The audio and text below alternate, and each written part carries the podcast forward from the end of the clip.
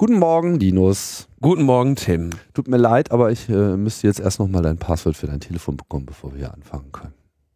Nein.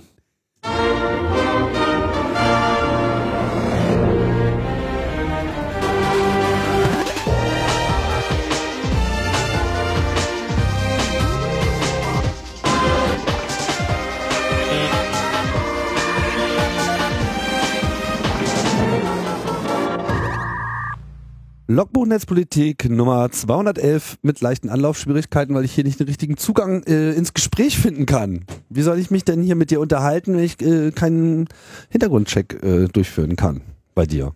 Ist das freiwillig oder? Das wird sich dann schon noch herausstellen für dich. ja, Smartphone, großes Thema. Ja, auf jeden Fall. Nicht nur beim Daddeln. Wir haben ja äh, in der letzten Woche über Smartphones gesprochen, nämlich über die Nutzung von Smartphones im äh, Untersuchungsausschuss, im ersten parlamentarischen Untersuchungsausschuss. Und da haben wir einen interessanten Kommentar zu gehabt von die Erziehungsberechtigten. Mhm. Ähm, sagt, äh, die Person schreibt, die, die genießen ja eigentlich generell eine gewisse Autorität, ne? Die Erziehungsberechtigten? Ja, ja. Hört man mal wieder. Ja, ja, den, also immer wieder auch Kritik ausgesetzt, ne? Mit großer äh, Macht kommt große Verantwortung.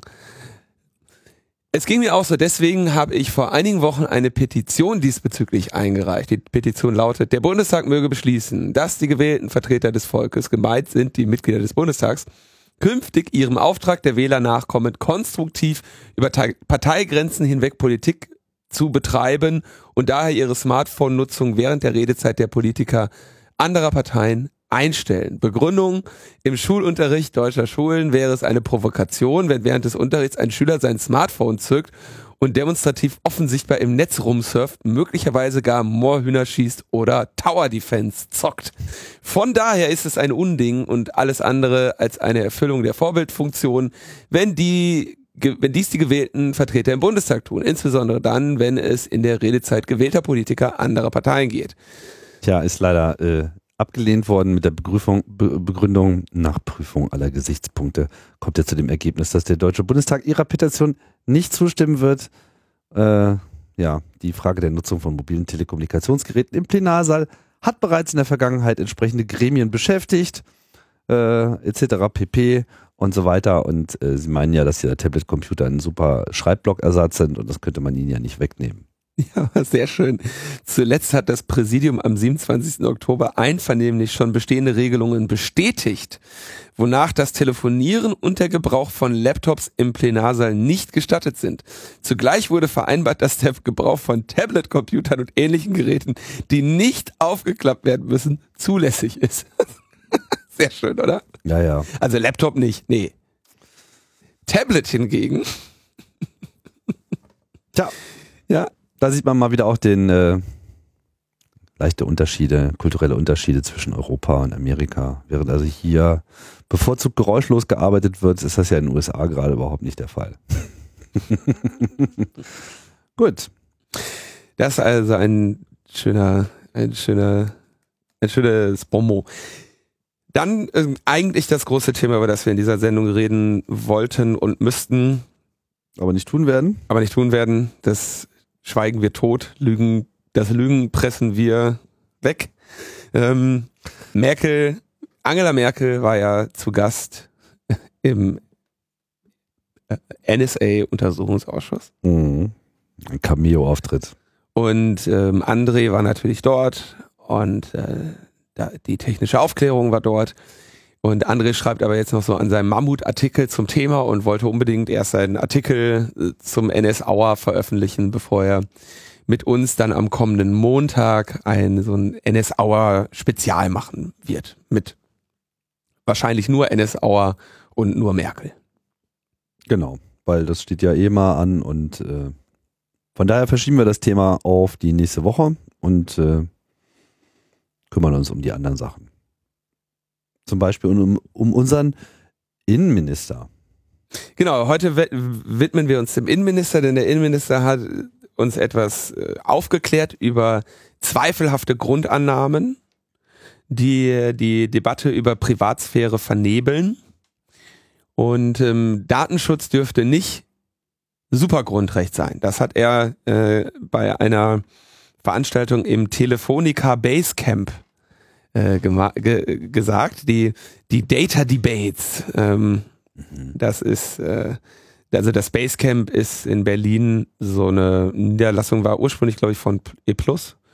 Ähm, das ist so, ja, von dem von den Lobbyisten der, die Veranstaltungslocation so ein bisschen. Ne? Dann machen sie irgendwie so eine Sitzkissen-Lounge, wo man dann ja, da kann man dann irgendwie mal, äh, kann man sich mal treffen, kann man mal einen Empfang machen, kann man mal irgendwie so eine Podiumsdiskussion machen und Tagesspiegel und Telefonica haben sich da eben den Herrn de Maizière hinbestellt und der sagt dann also die die die absolute äh, unsinnige Losung meine Daten gehören mir.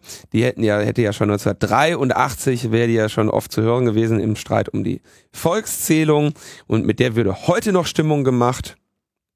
Und allen Juristen sei klar, dass das damit angedeutete Eigentum an personenbezogenen Informationen gar nicht, dass es das gar nicht gibt und das außerdem nicht im Sinne eines absoluten Rechts geschützt sei. Das ist relativ, äh, relativ mutig, eine relativ mutige Aussage, die ich ähm, schon öfter so höre. Ich habe vor einiger Zeit eine Veranstaltung besucht, auf der der Verfassungsschutzchef Maaßen sprach, der sich dann auch äh, dazu äh, darüber ausgelassen hat und deren ähm, allgemeine Strategie im Umgang mit der äh, mit der, der den Datenschützern in Deutschland geht darauf hin, die so ein bisschen als gestrig darzustellen. Also ne, so ja schon in den 80er Jahren äh, haben die da und da, bei denen hat sich nichts geändert. Ne? Die haben ja überhaupt nichts verstanden. Die sind ja stehen geblieben in den 80er Jahren. Währenddessen gibt's Multimedia und und Datenautobahn mhm. und die äh, das ist also quasi jetzt deren deren Strategie gegen Datenschutz, um, die man bei diesen Debatten immer wieder sieht. Ne? Äh, kombiniert dann mit ja und und das macht de Maizière hier auch. Dann geht's auf Facebook, ne? Also Facebook hier alle der Datenexhibitionismus in sozialen Netzwerken, auch das exakte Maßen, ja, äh, letztes Jahr schon und, und wahrscheinlich auch schon Jahre davor, ja.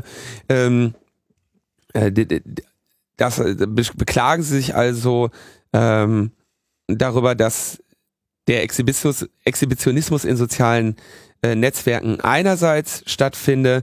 Ähm, Maaßen hatte da letztes Jahr dann auch irgendwie gesagt, ja, dass das ein Problem für die nationale Sicherheit ist, ne, weil ja dann die Leute ausspioniert werden auf Facebook und äh, erpressbar werden oder was auch immer.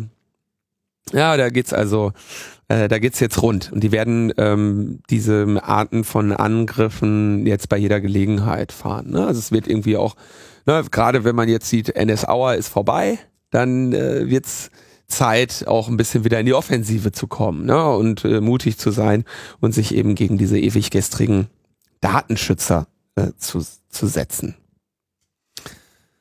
Ja, also das äh, da scheinen mal wieder, wieder mal ein paar Leute mal ein paar Talking Points zusammengeschrieben zu haben. Da kommt man doch ganz schön ins, äh, ins schwere Atmen. Richtig geil finde ich ja in dem Zusammenhang wieder diese Formulierung des Supergrundrechts. Steht komischerweise immer noch nicht in der Wikipedia als eigenes Lemma. Gibt's wahrscheinlich gar nicht. Ja. Wir erinnern uns, das gab's glaube ich äh, ursprünglich mal von unserem äh, ehemaligen Innenminister Herrn Friedrich von der CSU, der ja äh, von einem Supergrundrecht auf Sicherheit sprach seinerzeit. Genau. Da kommt das glaube ich äh, her. Mhm. Und jetzt wird es umgedreht und wird gesagt, naja, Datenschutz sei ja gar, gar kein Supergrundrecht. Das glaube ich auch so bisher noch überhaupt niemand äh, behauptet hat, weil ich glaube, niemand äh, in dieser Diskussionssphäre auch nur die Existenz eines Supergrundrechts als solches ähm, bestätigen können äh, könnte oder wollte. Ja, Grundrecht reicht ja eigentlich auch und ich meine, die Sichtweise ist insofern ganz interessant, als das natürlich gerade in dieser Zeit in den 80er Jahren mit der ersten Volkszählung das Thema ja überhaupt erstmalig auch in der höchsten äh, Rechtsprechung aufkam und das Verfassungsgericht sich ja dann in einigen wegweisenden Entscheidungen im Prinzip überhaupt erstmalig zu diesem Thema äh, bekannt hat, wo dann ja unter anderem eben auch so dieses, man verfügt erstmal selber über das äh, von einem selbst gespeicherte, da kommt das ja im Prinzip alles her. Also das sozusagen dann schon als äh, rückständig zu bezeichnen, wo man doch da eigentlich gerade erst die Geburt dieses gesamten Gedankens gefeiert hat, das finde ich ganz lustig. Interessant ist, worauf zieht er denn ab? Ne? Muss man hier noch ein bisschen äh, weiter zitieren. Ähm, je, ich zitiere jetzt einfach mal ganz kurz hier aus dem Heise-Artikel. Je attraktiver Daten nun als Wirtschaftsgut würden, desto höher sei das Interesse auch im Firmensektor an Eigentum daran, führte de Maizière aus. Manche Rechtswissenschaftler wollten gar die Ausschließlichkeitsrechte des Sach Sachrechts auf Daten anwenden. Dabei gerate aus dem Blick, dass es sich im Kern um Informationen, Ideen, Wissen und Meinungen handele, deren freier Fluss Teil der marktwirtschaftlichen und demokratischen Ordnung sei. Nur an bearbeiteten Daten könnten entsprechende Schutz- und Eigentumsrechte bestehen. Und dann warnt er, wenn jeder seine Daten veräußern könne, besteht die Gefahr des Ausverkaufs der Privatsphäre dann seien nur noch Wohlhabende fähig, sich Zurückhaltung zu leisten. Ich frage mich ernsthaft, wo, was das für ein, für ein krudes Argument ist. Na, also, also, aber wenn ich, wenn ich das, ist ein bisschen schwierig zu verstehen. Meint er vielleicht, zielt das hier primär auf Unternehmen? Geht es hier um die Datenbestände der Unternehmen und den Zugriff darauf? Ich meine, man bin mir jetzt gerade gar nicht so sicher, ob man jetzt hier äh, unmittelbar einen Angriff auf Daten des Individuums äh, rauslesen kann oder ob er nicht sehr viel mehr von ähm, ja, einer doch durchaus unterstützenswerten Formulierung, ja, dass diese Daten ja Ideen, Wissen und Meinungen repräsentieren, ist ja mhm. nicht äh, falsch, ja. Und dass es dort sozusagen einen gewissen freien Fluss geben muss, im Sinne von, da können dann Firmen nicht drauf sitzen und sagen, das darf nicht weitergegeben werden. Also interessante Vorlage auch vielleicht für eine Copyright-Debatte, aber ich weiß ehrlich gesagt nicht so ganz genau, worauf er hinaus will. Also was er hier eigentlich wirklich anstrebt in seiner Formulierung. Ich glaube, ihm geht es darum, Datenschutz zu schwächen. Ne? Also das ist einfach mal das, das ganz klare. Ne? Also er sagt ja dann noch, die, die, die irrige Sichtweise Datenschutz würde Datenschutz ist totaler Unsinn. Aber das mit diesem, ich weiß nicht, wo, wohin er mit dem Argument möchte. Also es ist heute schon ein Fakt, dass es für, dass es für Wohlhabende möglich ist, weniger und mehr Datenschutz zu haben, ne? datenschutzfreundlichere Dienste zu nutzen, ähm, Dinge, Dinge zu bezahlen, um nicht mit den eigenen Daten bezahlen zu müssen. Und ich glaube, dass er so ein bisschen, also seine Argumentation geht so ein bisschen an der Entwicklung vorbei. Ja? Daten, persönliche Daten, personenbezogene Daten, das, das lässt er hier ja ziemlich außen vor, dass es sich um personenbezogene Daten handelt und nicht um irgendwie Ideen, Wissen und so weiter, sondern es geht um Datensätze, die über Personen angefertigt werden und die dann monetarisiert werden. Das ist ja leider immer noch das einzige was uns eingefallen ist als Menschheit, wie man mit diesem Internet halbwegs Geld machen kann. Ne? Gut, äh, abgesehen von irgendwie andere Dienstleistungen wie Filme darüber, äh, darüber zu verballern oder, oder Musikstreaming. Aber die eine Möglichkeit, Content zu finanzieren im Internet, ist durch Datensammeln, also eigentlich Überwachung und Vermarktung und dann, und dann Werbung. Und er sagt jetzt irgendwie so, ja, das, das muss, muss auch mal sein, da muss man auch mit dem Datenschutz nicht so, nicht so wild sehen, dass äh, die Firmen eben diese Daten sammeln dürfen. Und dass der, dass man möglichst wenig Eigentumsrecht daran er, äh, den Menschen gebe. Und diese Losung, dass es, dass die Daten den Menschen gehören würden, hält er eben für falsch. Und das halte ich für, für nicht falsch.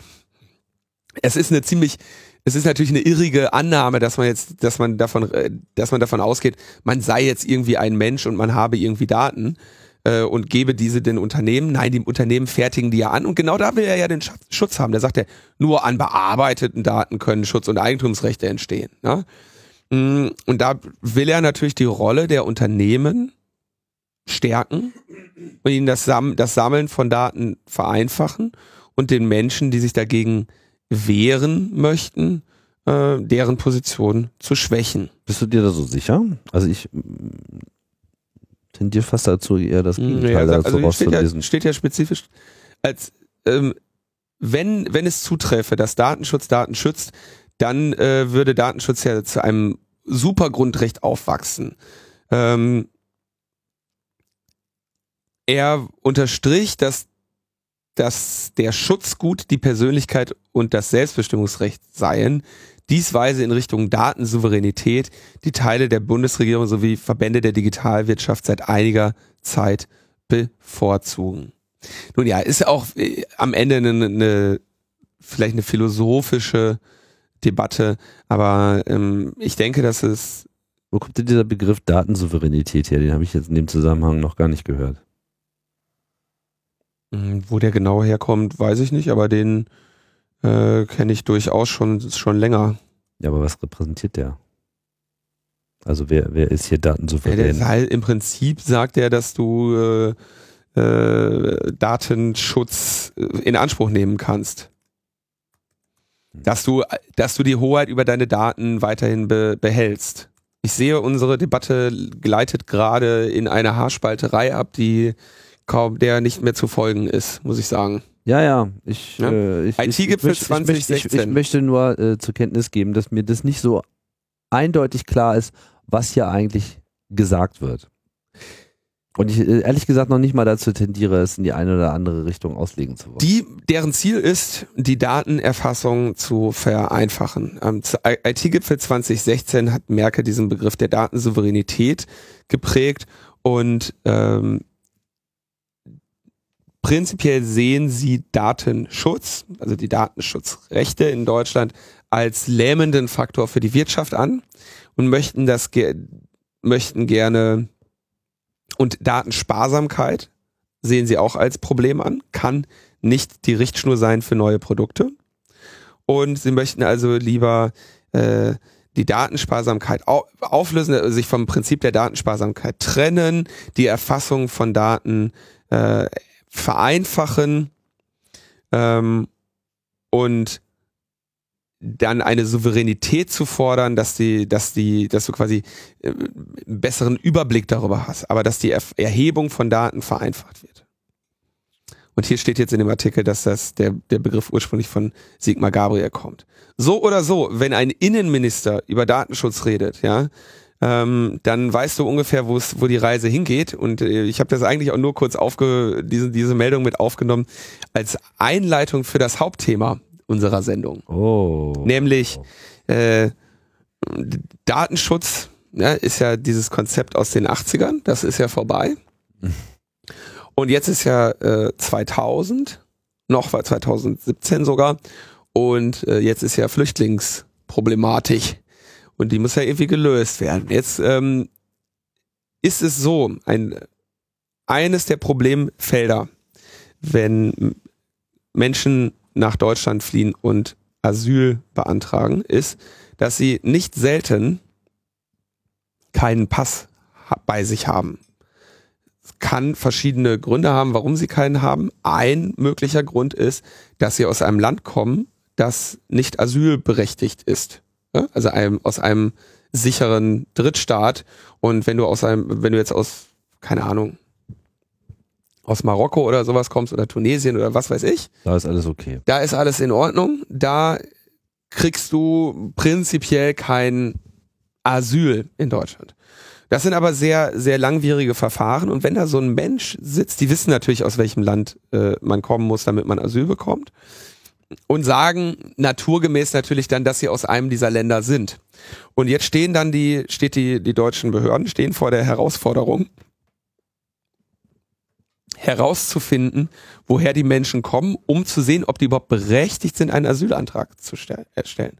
Und gleichzeitig natürlich auch, um zu wissen, wenn das nicht der Fall ist, wohin man die Leute abschiebt, ja, die, oder freiwillig wieder ausreißt. Ja.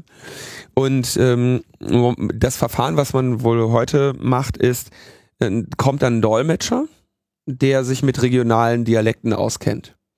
Und der dann quasi anhand der dessen, was die Person, wie die Person spricht und was sie so erzählt, im Prinzip eine Plausibilitätsprüfung macht, ob die aus dem Land sind, äh, das, das sie behaupten. Ja.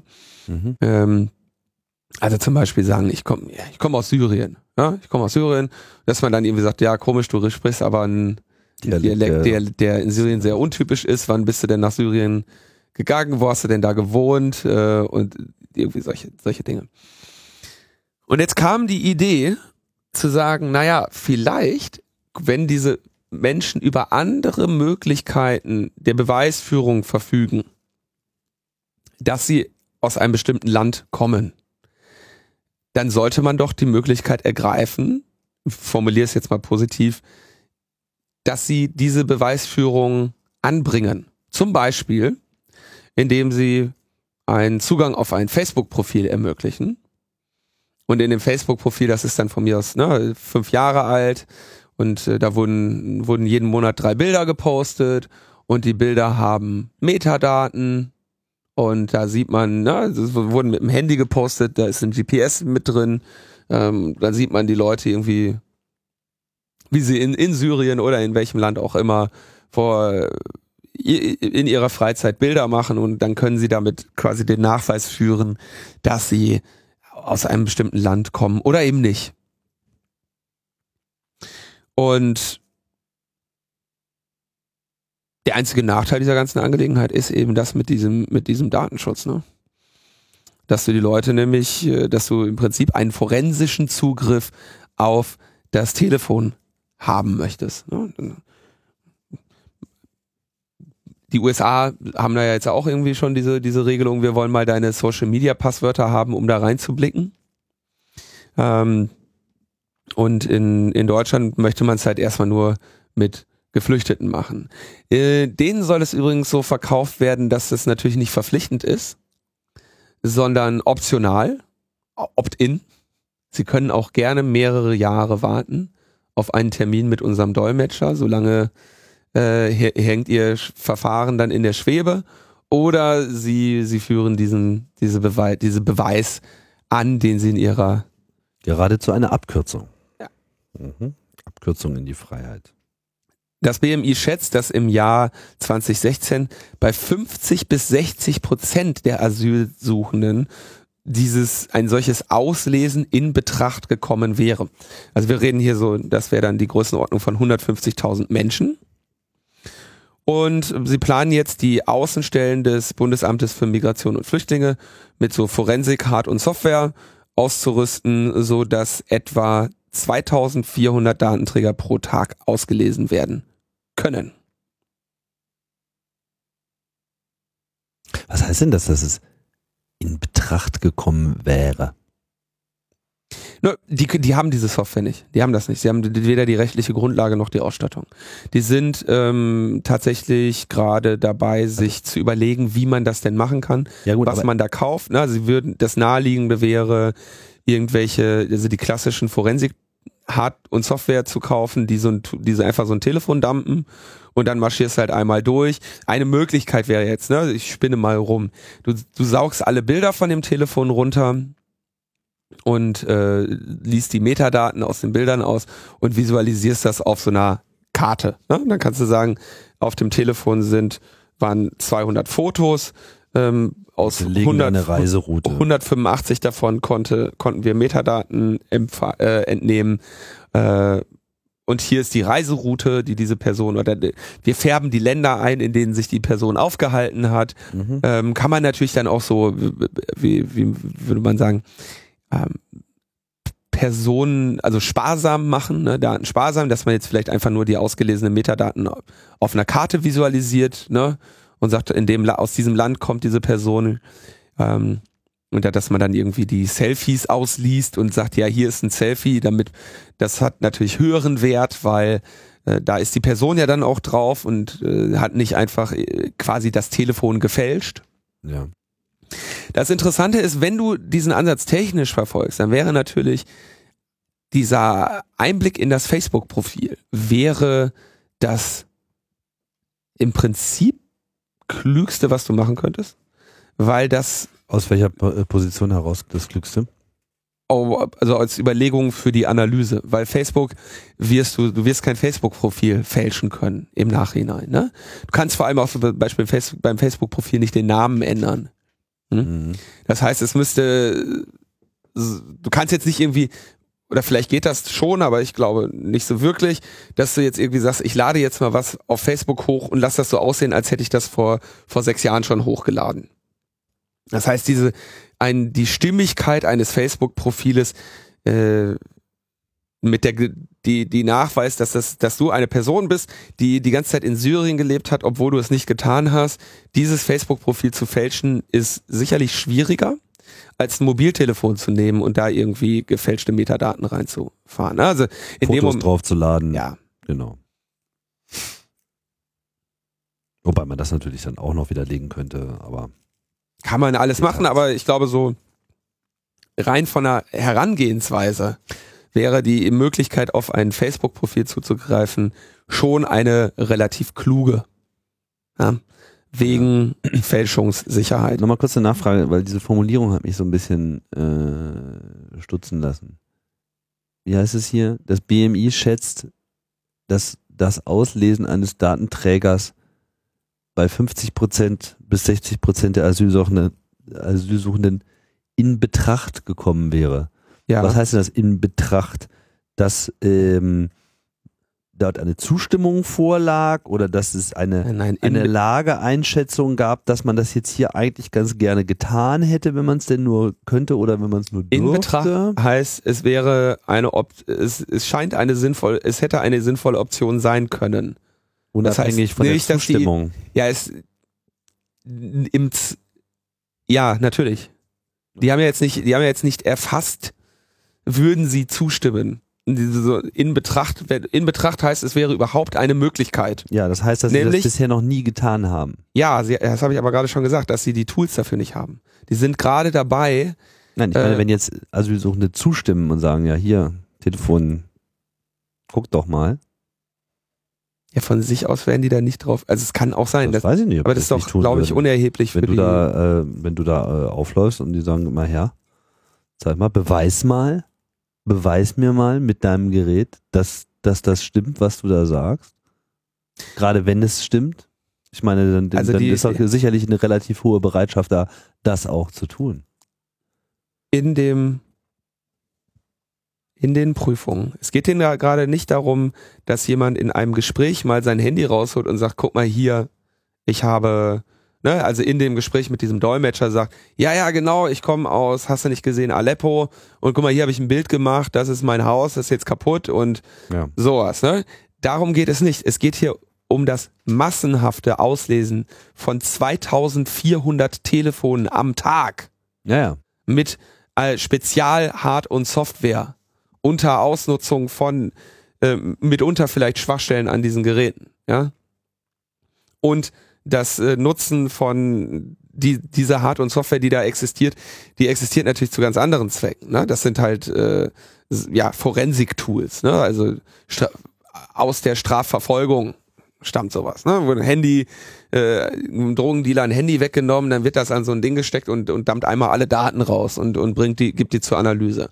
Und die interessieren sich für, ähm, interessieren sich für eine sinnvolle Möglichkeit, wie du diese Kapazität hinkriegst. 2400 Telefone am Tag an so ein Ding zu stecken, ne? dass das die Daten darunter holt. Ich weiß nicht, wie lange sowas dauert, ein paar Minuten, je nachdem, was auf dem Telefon drauf ist. Kannst ja auch eventuell die Analyse auf dem Telefon machen.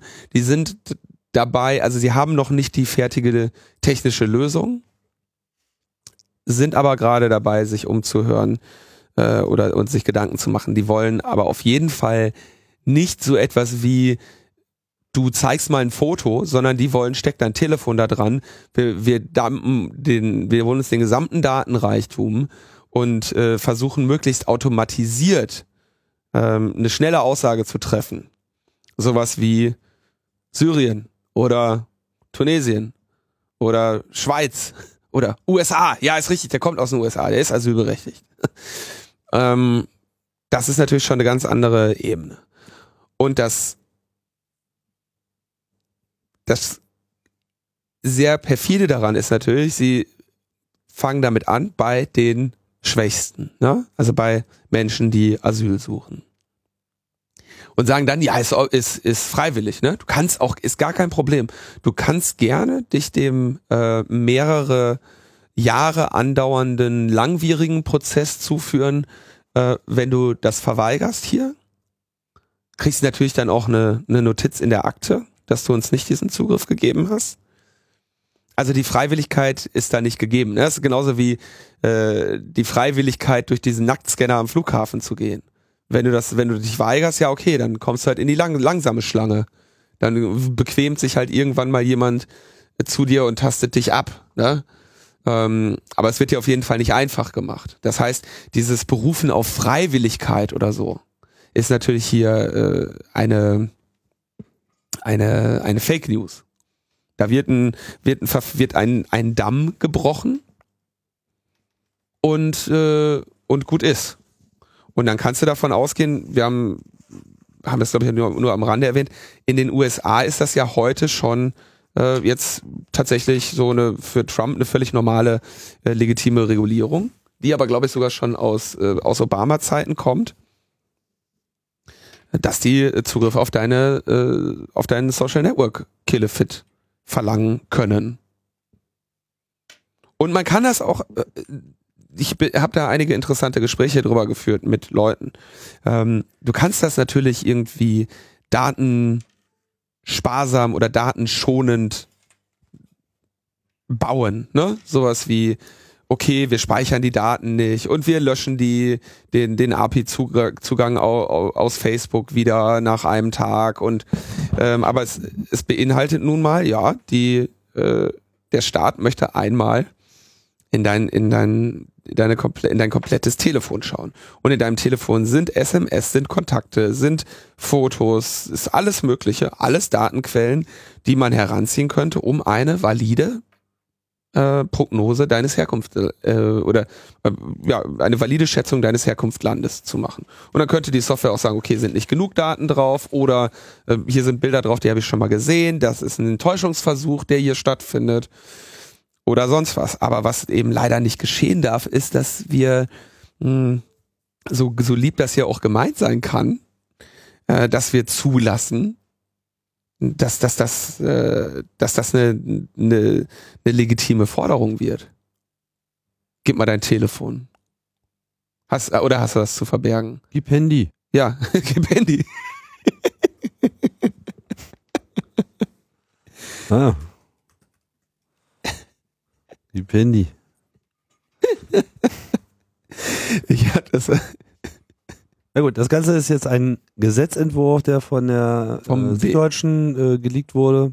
Und ähm, nicht geleakt naja, ist, also, wurde die über, darüber informiert sind, der ihnen vorliegt. ja, Der aber offenbar noch in dieser Legislaturperiode ähm, angeschoben werden soll, wenn ich das richtig sehe. Weil sonst würde es ja wohl relativ wenig Sinn machen, äh, darüber zu diskutieren.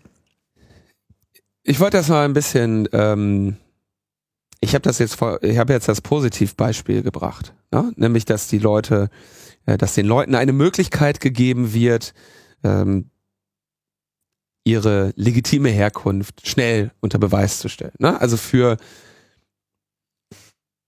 man könnte sich ja durchaus vorstellen, dass die, die Menschen, die eh alles hinter sich gelassen haben und äh, auf, auf, eine, auf ein neues Leben hoffen, da jetzt auch nicht mehr den großen Einwand haben. Ne?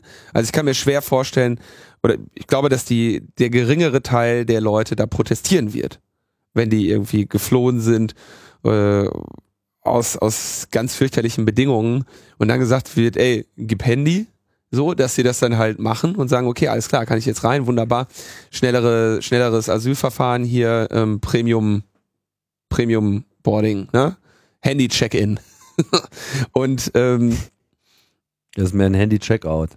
Das habe ich im Moment, ich habe es sehr positiv jetzt formuliert. Ja. Das Gesetz heißt, hat aber natürlich einen ganz anderen Ansatz. Ne? Das Gesetz äh, lautet äh, Gesetz zur besseren Durchsetzung der Ausreisepflicht. Ja, und damit wollen sie natürlich schnell die Leute, die Leute erfassen, die behaupten, aus irgendeinem Land zu kommen und die dann, das ist ja der das Problem, was sie dann haben, die müssen ja alle vernünftig geprüft werden, diese äh, Asylanträge. Und dann muss eben eine Herkunftsfeststellung unternommen werden.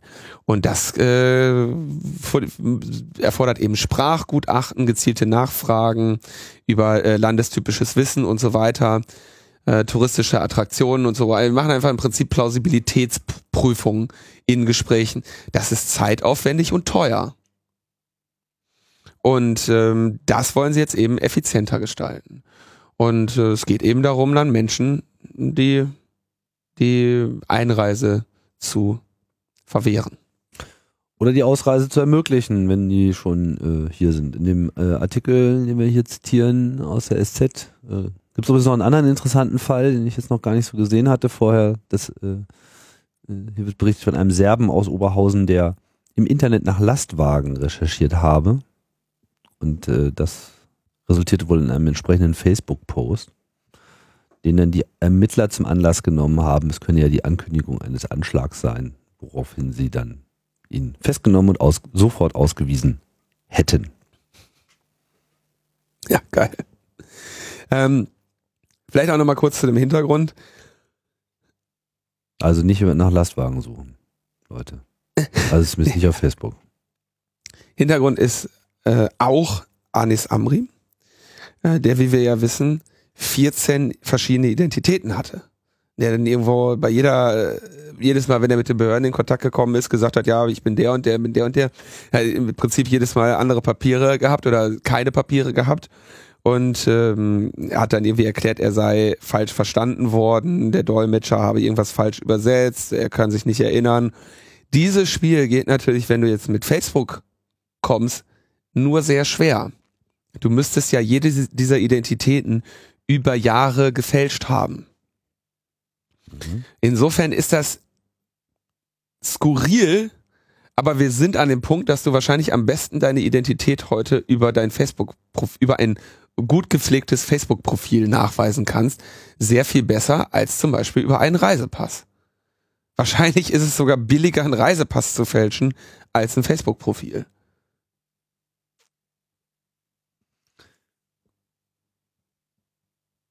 Aber wie findest du denn das, Tim? Handy rausrücken. Problematisch.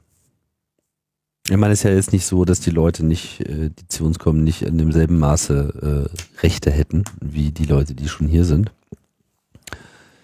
Ähm, dem Ganzen forensisch ähm, nachzugehen, halte ich für sehr problematisch. Aber es ist natürlich ein, ein Dilemma hier, ne?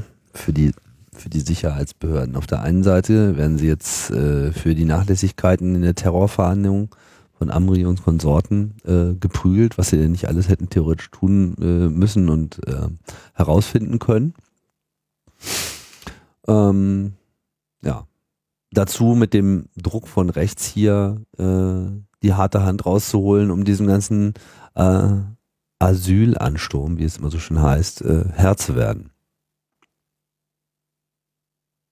Hm. Also das Kabinett hat ihn jetzt beschlossen. Das heißt, die werden das jetzt auf den, auf den Weg geben. Hier äh, wäre mal wieder äh, besser gewesen, wir hätten mal richtige Rechtsanwälte hier in unserem ähm, ich, nee, Podcast. Nicht, nee. Ich brauche da keinen Rechtsanwalt für. Das ist eine, äh, das ist eine, eine ganz klare Frage von, ist das, wollen wir mit unserer Gesellschaft dahin oder nicht? Das ist keine äh, juristische Frage. Wenn die das beschließen, dann kriegen sie das irgendwie durch. Ja, dann sagen sie, es ist, ist, ist freiwillig und dann kriegst du das auch nicht vor irgendeinem Verfassungsgericht weg. Ja, dann musst, dann musst du eben beinhalten, äh, dass du, dass du, dass jemand, der ähm, darauf verzichtet, auf diese Möglichkeit, keinen direkten Nachteil hat und schon bist du juristisch auf mehr oder weniger auf der sicheren Seite. Aber wichtig, äh, also Markus Reuter kommentiert bei Netzpolitik.org, es kann nicht sein, dass elementare Grundrechte plötzlich nicht mehr für alle gelten. Hier werden Geflüchtete rechtlich zu Menschen zweiter Klasse gemacht, noch mehr als dies bislang schon der Fall ist. Außerdem stellt ein solches Gesetz Asylbewerber unter einen Generalverdacht. Die Planungen des Innenministeriums bestätigen damit all diejenigen, die in der öffentlichen Debatte seit Monaten auf schäbige Art und Weise versuchen, Asylbewerber mit Terroristen gleichzusetzen und das Vorhaben überschreitet eine rote Linie. Was erst bei Geflüchteten gemacht wird, könnte irgendwann auch bei allen anderen eingeführt werden. Und ich denke, da hat er einen sehr äh, klaren Punkt. Das auf jeden Fall. Das Auslesen des Smartphones betrifft den unantastbaren Kernbereich privater Lebensgestaltung. Ja, das, was worüber Konstanze immer ausführlich redet, weil das natürlich die, äh, die äh, ähm, entscheidenden Argumente bei Staatstrojanern und so weiter sind. Ja. Äh, da wird eindeutig der Kernbereich äh, verletzt. Und zwar vollumfänglich, ne? Das ist ein schwerer Grundrechtseingriff. Alright.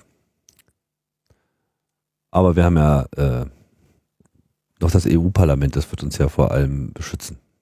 Ja, genau. Der Terror droht ja überall, wie wir wissen. Ne? Kein Tag ohne Terror. Äh, deswegen brauchen wir jetzt eine Antiterror-Richtlinie. Und äh, die hat das EU-Parlament beschlossen.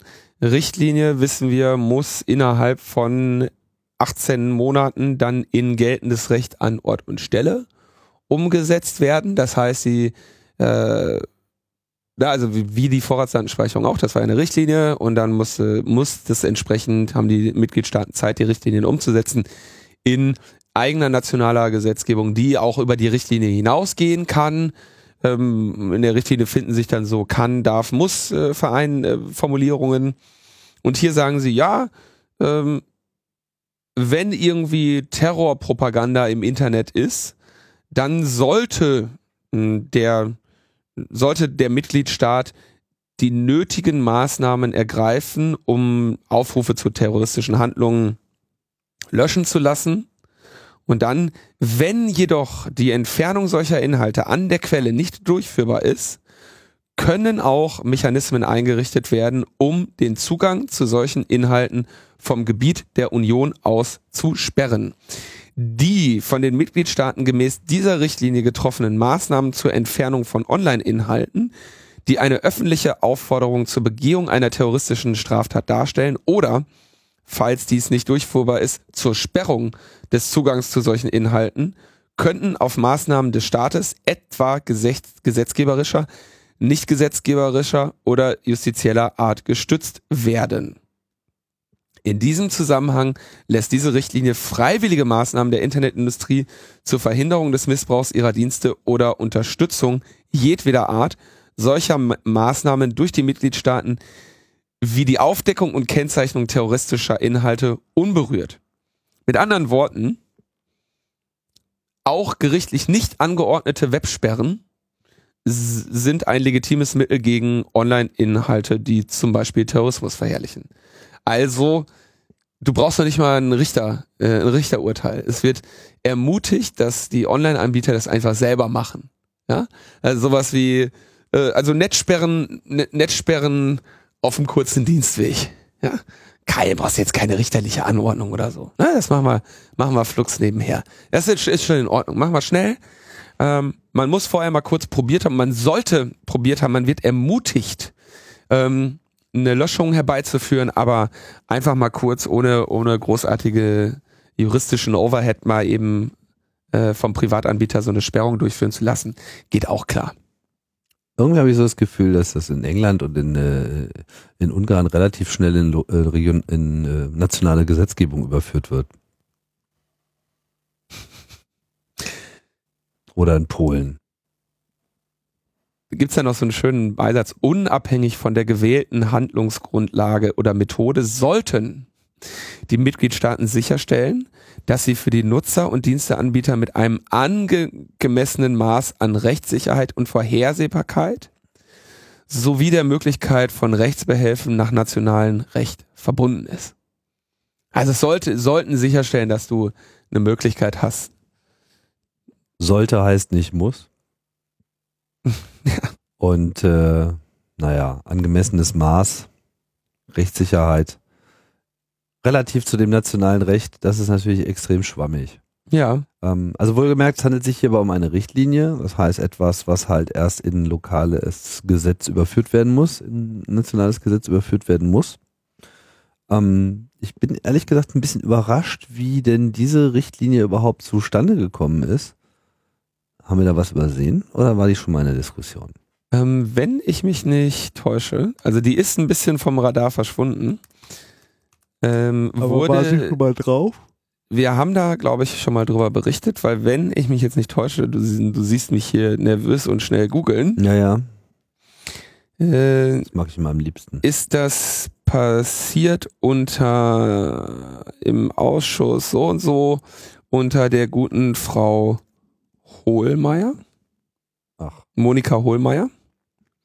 Und da haben wir im März 2016, also ungefähr vor einem Jahr, glaube ich, drüber gesprochen, dass da äh, wieder Netzsperren in Richtung Terror kommen. Und bei der Gelegenheit hatten wir darüber gesprochen, dass die Frau Hohlmeier ja äh, einen interessanten Stammbaum hat. Schön gesagt. Ne? Ja. Herkunft. Denn sie ist die Tochter des verstorbenen bayerischen Ministerpräsidenten Franz Josef Strauß, der auch ein äh, Kanzler für Frieden und Freiheit werden wollte, sehe ich hier gerade äh, ein schönes Wahlplakat mit Franz Josef Strauß und Monika, äh, damals wahrscheinlich auch noch Strauß. Wir verlinken unter anderem auch äh, einen Link auf dieses Dokument beim Europäischen Parlament. Mhm. Man muss sagen, in letzter Zeit fallen mir in zunehmendem Maße immer die Links auf, die noch kein HTTPS haben. Mhm.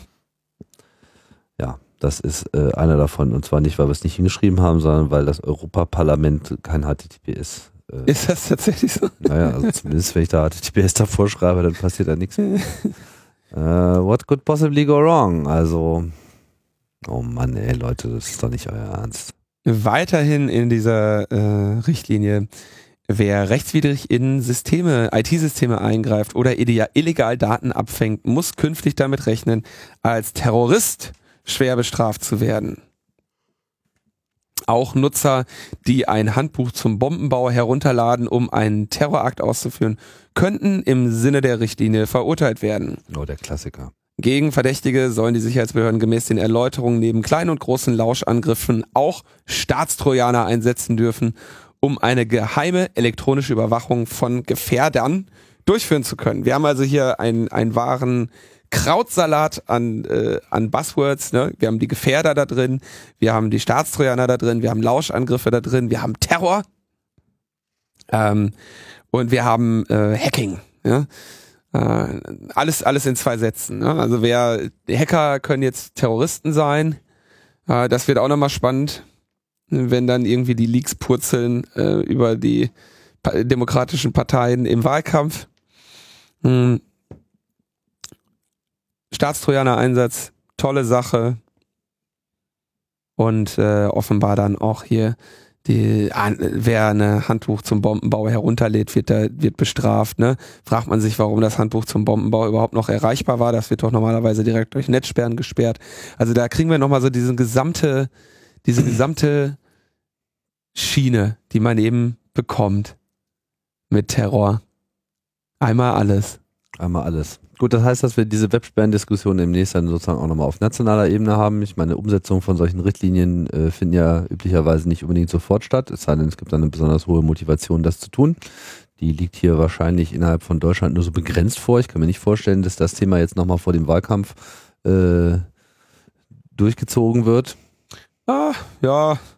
Die werden da, äh, das wird wieder, du kannst dich drauf ein, einrichten, dass das so läuft wie Vorratsdatenspeicherung, ne? Also, da gab es ja auch eine Richtlinie, die müssen wir jetzt umsetzen, das ist so entschieden, das ist hier, die Europäische Union muss gemeinsam, und da werden auch große, mh, große Reden geschwungen, ne? Ja, aber ausgerechnet das Zensursolar-Thema sich jetzt sozusagen nochmal aufzuladen, äh, kann ich mir ehrlich gesagt nicht vorstellen.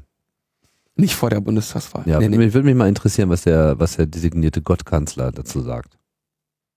Wer ist denn der designierte Gottkanzler? Na, Herr Schulz. Herr Schulz. Ja. Der Ja, ist Gottkanzler? Er ist noch nicht mitbekommen, das Meme. Nee, habe ich echt nicht. Ja, die drehen Gott, ja, Gottkanzler Schulz oder was? ja, ja, die, die, die äh, SPD dreht ja gerade äh, schön frei. Ich finde das eigentlich ganz unterhaltsam, muss ich sagen. so aufgrund dieses, äh, Es gibt natürlich direkt den Twitter-Account.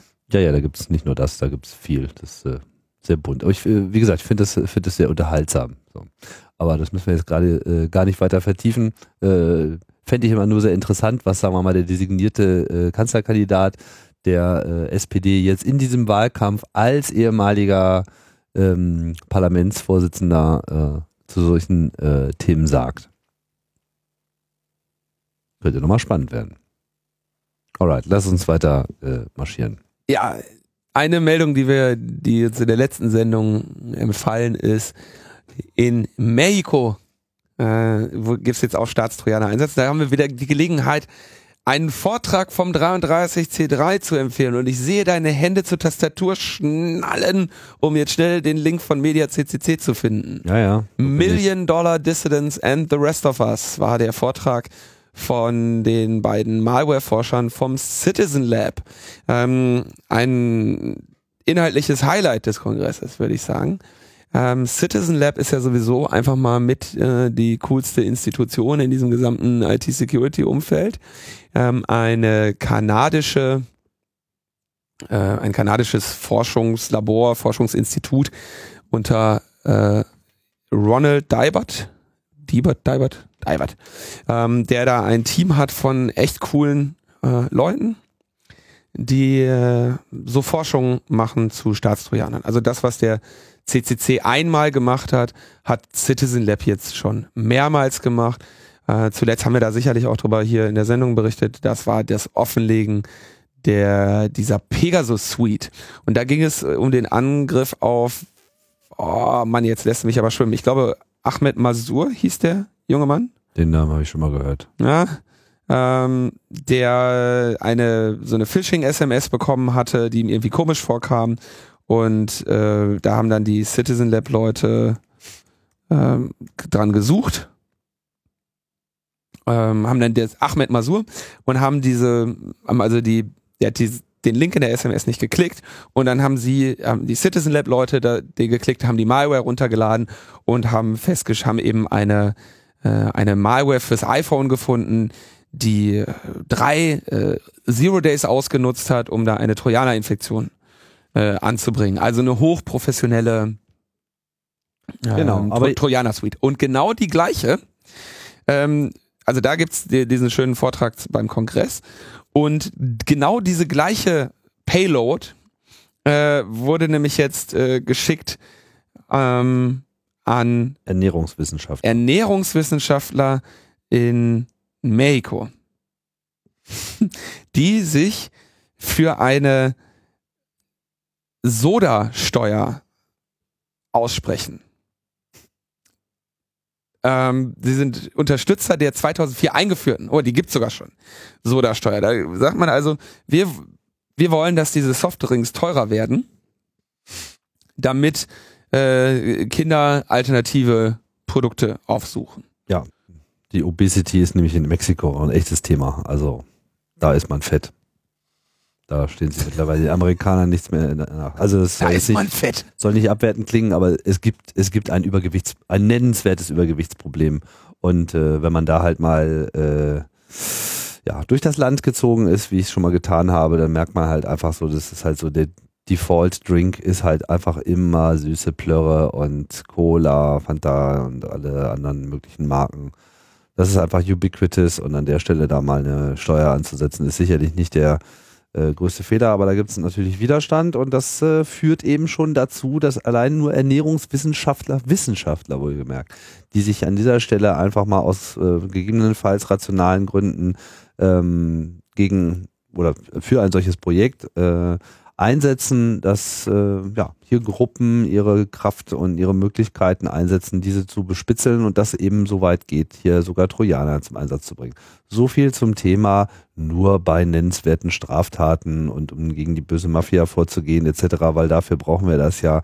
Hier haben wir halt wieder das alte Problem, dass eben solche Methoden, die ja Also diese, diese die sind, nicht per, sind nicht per se begrenzt auf die bösen Jungs, sondern das kann halt im Prinzip für alle eingesetzt werden und im Zweifelsfall wird das dann eben auch getan. Diese Ernährungswissenschaftler haben eine, eine Medienkampagne mit dem Ziel gestartet, diese Steuer zu verdoppeln. Und eine Woche später erhielten sie die ersten Phishing-SMS, mehrere sehr verstörende, irgendwie, deine Tochter hat einen schweren Unfall, äh, klicke hier, um zu sehen, in welchem Krankenhaus sie liegt. Ähm, dein Vater ist tot, hier Informationen zur Beerdigung. Und du bist ein Arschloch, Simon, während du arbeitest, ähm, mache ich was mit deiner Frau.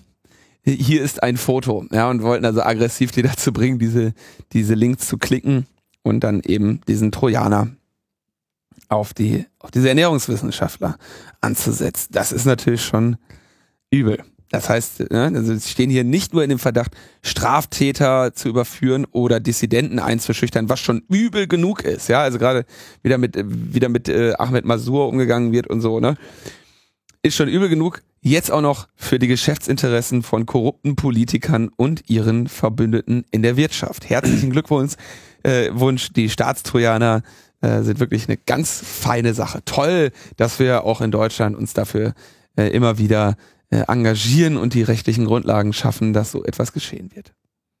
Tja, auf so böse Links zu klicken, ne? Da denkt man ja immer so als Nerd, man wäre ja komplett davon befreit, ne? Aber es gibt so Links, die klicke ich eigentlich auch immer ganz gerne an, wenn ich E-Mails bekomme. Weißt Was, du welche?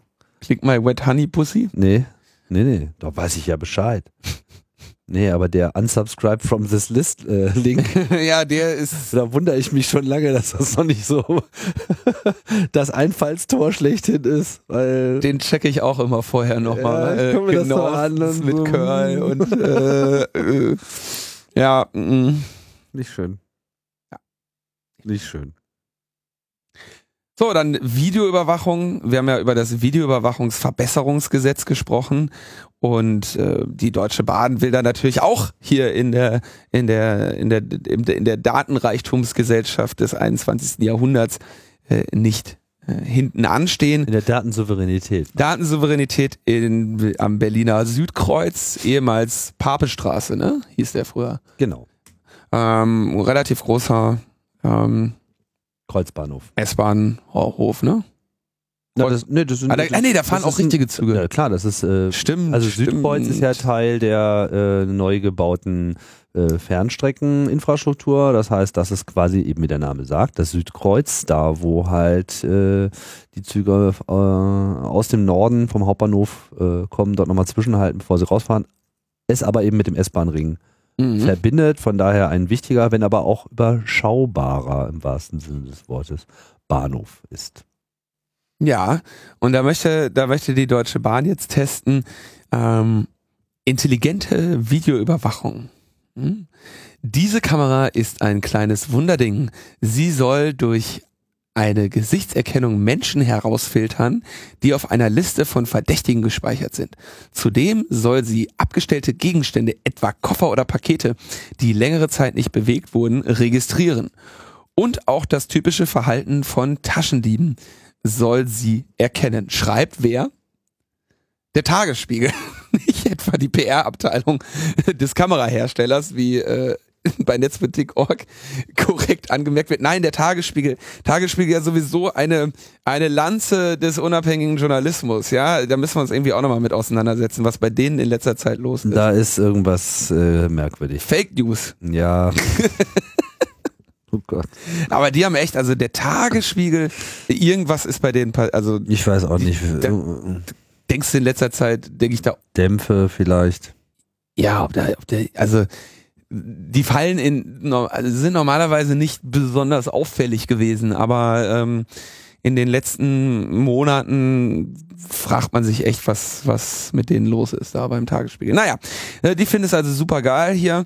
Äh, ähm, Feldversuch am Berliner Südkreuz mit klugen Kameras.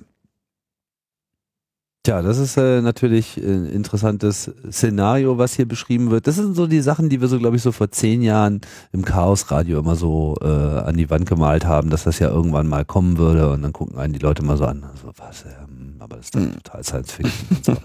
Muss man sich jetzt mal klar machen, also die Zeit ist jetzt da.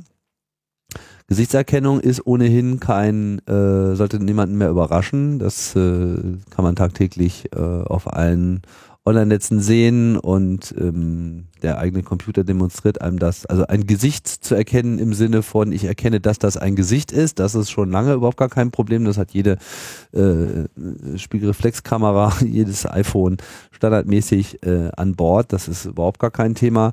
Dann eine Gesichtswiedererkennung, also ein konkretes Gesicht zu erkennen, das ist äh, dementsprechend auch nicht sonderlich schwierig. Ich meine, solche äh, in Anführungsstrichen Sicherheitssysteme gibt's ja nun schon äh, lange. Ähm, ob die dann immer so hundertprozentig funktionieren und äh, nicht eine ganze Menge äh, falsche Positive haben, sei mal jetzt äh, dahingestellt. Äh, wenn man jetzt aber hier auch noch sieht, eine Liste von verdächtigen Personen und das Ganze dann auf der Bahn, frage ich mich natürlich jetzt erstmal, woher kommt denn diese Liste? Führt die Bahn jetzt selber eine Liste von verdächtigen Personen? Was sind das Nein, nein, für nein, das ist Personen? Das wird natürlich dort den äh, der, Poli der Polizei äh, ermöglicht. Ne? Ja gut, aber heißt das, dass die Polizei dann einen direkten Zugriff auf diese Kameras hat und die äh, Polizei diese Kameras auf dem Bahnhof betreibt und den Datenzugriff quasi auch exklusiv hat? Ähm, also die Bahnbau, also die Aber- Bahnhöfe sind ja Sache der Bundespolizei ja, und ähm, die Kamera löst dann einen Alarm aus für die Bundespolizei. Und äh, diese Sicherheitszentralen sind natürlich hauptsächlich für die Bundespolizei da. Also unwahrscheinlich für diese Seku Arbeitsbeschaffungsmaßnahmen, die da immer mal wieder äh, rumlaufen. Aber äh, prinzipiell klar, ähm, die Bahn wird jetzt nicht ihr, ihre, eigene, ihre eigenen Terroristen zur Fahndung ausschreiben, ne? Ja gut, aber ich meine schon mal eine berechtigte Frage zu fragen, äh, wer ownt hier die Da- Datenströme und wer äh, trifft die entsprechenden Entscheidungen und Zuleitungen? Wie äh, wird sichergestellt, dass Daten auf die Bahn vielleicht als solche selber gar keinen Zugriff haben soll im Rahmen dieser Bereitstellung äh, vielleicht erhält? Fände ich ja auch nochmal ganz interessant. Was ich noch ein bisschen äh, scarier finde, also man muss ihn natürlich, und das ist so ein bisschen auch dieselbe Fragestellung, wie sie sich auch schon bei Lkw-Maut oder Pkw-Maut dann später auf der Autobahn auch gestellt hat. Ähm, um überhaupt erstmal einen Verdächtigen zu finden, muss man ja im Prinzip sich auch alle anschauen. Genau. Äh, und ähm, we- wenn man das tut, äh, wird das dann gespeichert und wenn es gespeichert wird, nach welcher Maßgabe, wann wird es wieder äh, gelöscht, wer kann es zu dem Zeitpunkt äh, sehen, was ist mit Backups etc. Du hast, Also, dann, du, hast dann, du hast dann diese Situation, die wir im Moment irgendwie bei so einer Web, bei so einem Website-Besuch haben, ne? dass sich da irgendeiner trackt, dass du dann und dann diese Webseite besucht hast, hast du dann mit Bahnhöfen. Ne? Und das wäre jetzt nur das erste Projekt. Am, äh, am Ende dieser Angelegenheit steht natürlich dann, äh, dass du über so eine ganze Stadt überwacht wirst, ne? wie zum Beispiel in London. Diese CCTVs äh, sind ja nicht also es sind ja nicht getrennte Kameras, das ist ja ein großes System, über das du äh, verfolgt werden kannst. genau. Von, von Haustür zu Haustür und auch erkannt wirst. Genau, und dann gematcht wird. Und selbst Ja. wenn jetzt noch nicht unbedingt jetzt die Information vorliegt, um wen es sich dabei handelt, äh, sind solche Systeme natürlich äh, tendenziell dazu geeignet, überhaupt erstmal Individuen als solche zu unterscheiden und dann im Prinzip eben auch über längere Zeiträume äh, zu dokumentieren. Und dann ist es äh, eigentlich ja nur noch ein, ein, ein leichtes äh, auf Basis dieser Daten dann vielleicht eben auch noch eine Personenzuordnung zu machen. Da muss man dann wahrscheinlich einmal nur durch Facebook äh, durchmarschieren und dann hat man eben diese Daten auch. Richtig schön, ich möchte noch was zitieren hier von, äh, von, von dem Tagesspiegel-Artikel, der ist so schön formuliert. Bedenken der Datenschützer hat sie allerdings noch nicht beseitigt. Vor allem die Gesichtserkennung ist umstritten, weil auch persönliche Daten gespeichert werden. Wenn die Anlagen auch noch vernetzt sind, lassen sich später Bewegungsabläufe registrieren. Hier hat das Bundesverfassungsgericht enge Grenzen vorgegeben. Selbst die automatisierte Erfassung von Autokennzeichen hatten die Richter beanstandet, dabei allerdings Schlupflöcher gelassen. Jetzt kommt das Fazit des Autors. Möglicherweise muss vor dem Einsatz der modernen Kameras das Gesetz geändert werden. Es ist so geil, oder? so wird hier, ne, also wir müssten noch mal das Gesetz ändern. Hier gibt's, äh, das ist Genau. Äh, Ich wollte noch auf einen zweiten Scary-Teil noch eingehen, der hier noch so äh, en passant erwähnt wurde. Also, Gesichtserkennung, Menschen herausfiltern, Verdächtige, okay. Ja, dann soll sie abgestellte Gegenstände, Koffer oder Pakete, die längere Zeit nicht bewegt wurden, registrieren. Da gehe ich sogar noch mit. Also, die Para mit den Koffern, also ich meine, das ist natürlich auch so, wie oft war das jetzt eigentlich wirklich schon das Problem? Und ähm, ähm, das ist natürlich, äh, sagen wir mal, argument, argumentierbar, ob, ob das jetzt eigentlich wirklich ein Problem ist. Und ähm, sagen wir mal, es ist ein Problem, dann könnte man das ja vielleicht äh, gutheißen. Aber dann, das typische Verhalten von Taschendieben soll erkannt werden ja klar. da wird es natürlich schon mal schwierig, weil dann äh, kommt man auch so ein bisschen mit diesem, ich mache ja nichts Böses, weil ich bin ja auch nirgendwo registriert und nach mir wird ja auch nicht gefahndet. Das fällt so ein bisschen weg, weil was ist denn nochmal gleich das typische Verhalten von Taschendieben? Die nehmen anderen die Taschen weg. Nee, ich glaube, die begeben sich erstmal in die Nähe von irgendjemandem. Also meine, meinen Sie den Klauvorgang? Erkennen Sie Nein, die den erkennen einfach, Diebstahl einer Tasche oder erkennen Sie das typische Verhalten die eines erkennen, Taschendiebs? die erkennen einfach Ausländer. So einfach geht das. Na toll. Ja, also du meinst doch nicht, dass das so ein System irgendwie frei von Bias ist. Nein, nein, meine ich nicht. Ich sage ja nur, das sind, das sind Frage, äh, Fragen, die halt jetzt hier aufkommen. 95 Millionen Euro hat die Deutsche Bahn sich äh, zur Seite gelegt, um sie in den kommenden Jahren in Videotechnik zu investieren. Und äh, schon im August hatte der Innenminister de Maizière auf Anfrage der Grünen gesagt, man wolle den Nutzen intelligenter Videoanalysetechnik an einem Pilotbahnhof testen. Herzlichen Glückwunsch, Bahnhof Südkreuz. Ja, das wird schön. Muss mal wieder lustige Brillen tragen. Ja, Südkreuz ab jetzt nur noch mit Perücke und Brille. Laufen nur noch, nur noch Gruselclowns rum, die nicht mehr erkannt werden möchten. Na toll. Du, das ist äh, freiwillig, ne? Du kannst dir natürlich dann auch die ausführliche Sicherheitsüberprüfung äh, durch die äh, Beamten an Ort, und, an Ort und Stelle geben lassen. Das ist eine kurze Cavity Search und dann geht's auch schon weiter mit der Bahn. Next point. Ja, die Vorratsda Fluggastvorratsdatenspeicherung mh, ist ja auch so ein Thema, was, äh, wo wir die EU-Vorgabe im Prinzip verloren haben. Also fünfjährige Flugpassagier Passagierdatenspeicherung muss jetzt nationales Recht werden, äh, kostet äh, 78 Millionen Euro.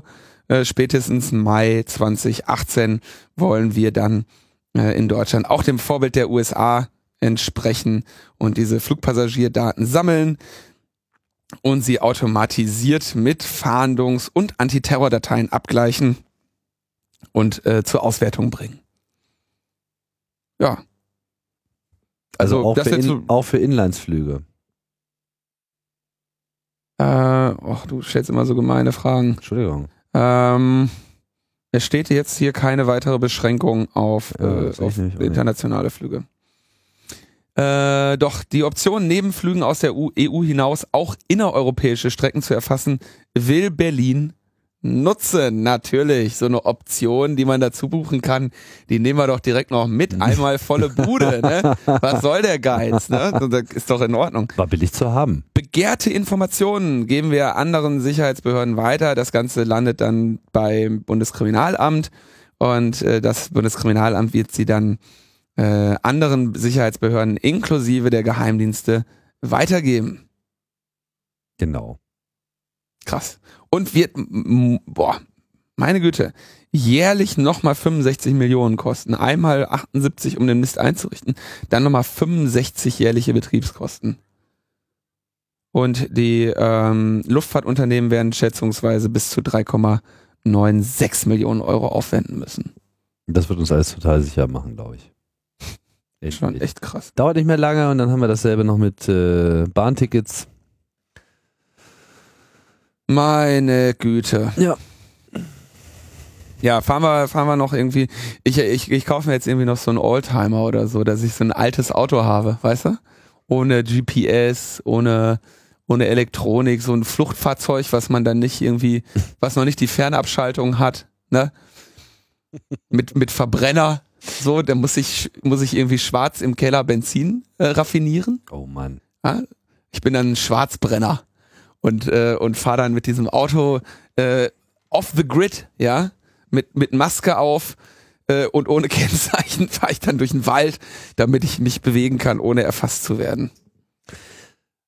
Ja, also auf jeden Fall, das ist etwas, was, was, was jetzt doch akut droht. Ne? Ich meine, bei den Fluggastdaten war es so ein bisschen naheliegend und äh, was, äh, ja, was als nächstes äh, kommen könnte, sind äh, Bahndaten, also Bahnreisen und ähm, soweit sozusagen. Ich meine, da hat man ja noch nicht die, die Situation, dass jetzt jeder, der in einem Zug sitzt, sich auch dafür meldet, aber in dem Moment, wo halt Tickets verkauft werden, Buchungen gemacht werden, Reservierungen gemacht werden, äh, kann das durchaus natürlich Begehrlichkeiten bringen. Kann man natürlich sagen, ja, bringt ja gar nichts, weil es ja immer noch möglich, äh, quasi anonym äh, zu reisen, sich anonym ein Ticket zu kaufen, äh, was dann wahrscheinlich dann im nächsten Schritt auch eingeschränkt werden würde, so dass man überhaupt gar kein Ticket mehr kaufen kann, ohne irgendwie einen Ausweis zu zeigen, etc. pp. Ähm, ja, und äh, was die Automobile, Automobilität betrifft, müssen wir uns, glaube ich, auch nicht zu viel Sorgen machen. Günstig an Versicherungen kommen, heißt demnächst äh, seine Datenprofile abzuliefern etc. Also ich denke, es lohnt sich hier auch nochmal ein bisschen äh, Widerstand aufzubauen, weil es geht ja irgendwie echt mal gar nicht. Die Vermessung der Welt. Gut, Linus, ich denke, äh, damit haben wir es aber dann, haben wir es jetzt aber für diese Woche, wa? Damit haben wir die äh, schlechten Nachrichten für diese Woche soweit zusammengefegt. soweit zusammengefegt, dass wir nur bis Montag uns Zeit lassen müssen, um uns nochmal mit dem NSA-Untersuchungsausschuss auseinanderzusetzen. Und dann sind wir eigentlich auch gewappnet für neue schlechte Nachrichten. Dann haben wir sie durch. Ach ja. Da, dann bleibt mir eigentlich nur noch zu danken und zwar dem Michael. Was ist das denn jetzt? Oh Mann, scheiße, warte mal. Oh, Paketlieferung. Hello? Hello? Let me in here, let me in. Where's this microphone? Give me a microphone. Give me a microphone. Hello, can you hear me? Hallo. my name is Dr. Das from the University of God. I'm a real scientist from a proper university. Ah. Oh, oh, oh, Shut up and listen, listen carefully, you know, I don't All have to right, right, explain right, it right, right. twice, so All they made so much fun of me, they made so much fun of me. One Oh. single night I sent them 25 emails, I didn't get a single response. Who he thinks he is, those Dr. Wörl from the University of Ruhr. It does not even exist. Try to Google in internet. So much fun they made. I sent so many mails to Obama. He didn't reply. I sent one single mail to my new friend Donald. He replied immediately. Climate change does not exist. It's a complete fake news. Fake news. Don't believe. Don't believe. Don't look at me like this. Don't look at me like this. Don't believe this. In India, it is always warm. There is no such thing as global warming. You understand? There is no thing. They can't even they can't even spell a domain name right. My son is 10 years old. Such a good boy, you know? He can a domain name. How can you spell a domain name wrong? And is asking for cyber attack. Dr. Das bought domain name and redirected. Redirected. Let's do cyber attack. Logbuchnetzpolitik.de, you know, there is no minus. Logbuchnetzpolitik.de make cyber attack and we make Mincorrect pay for it.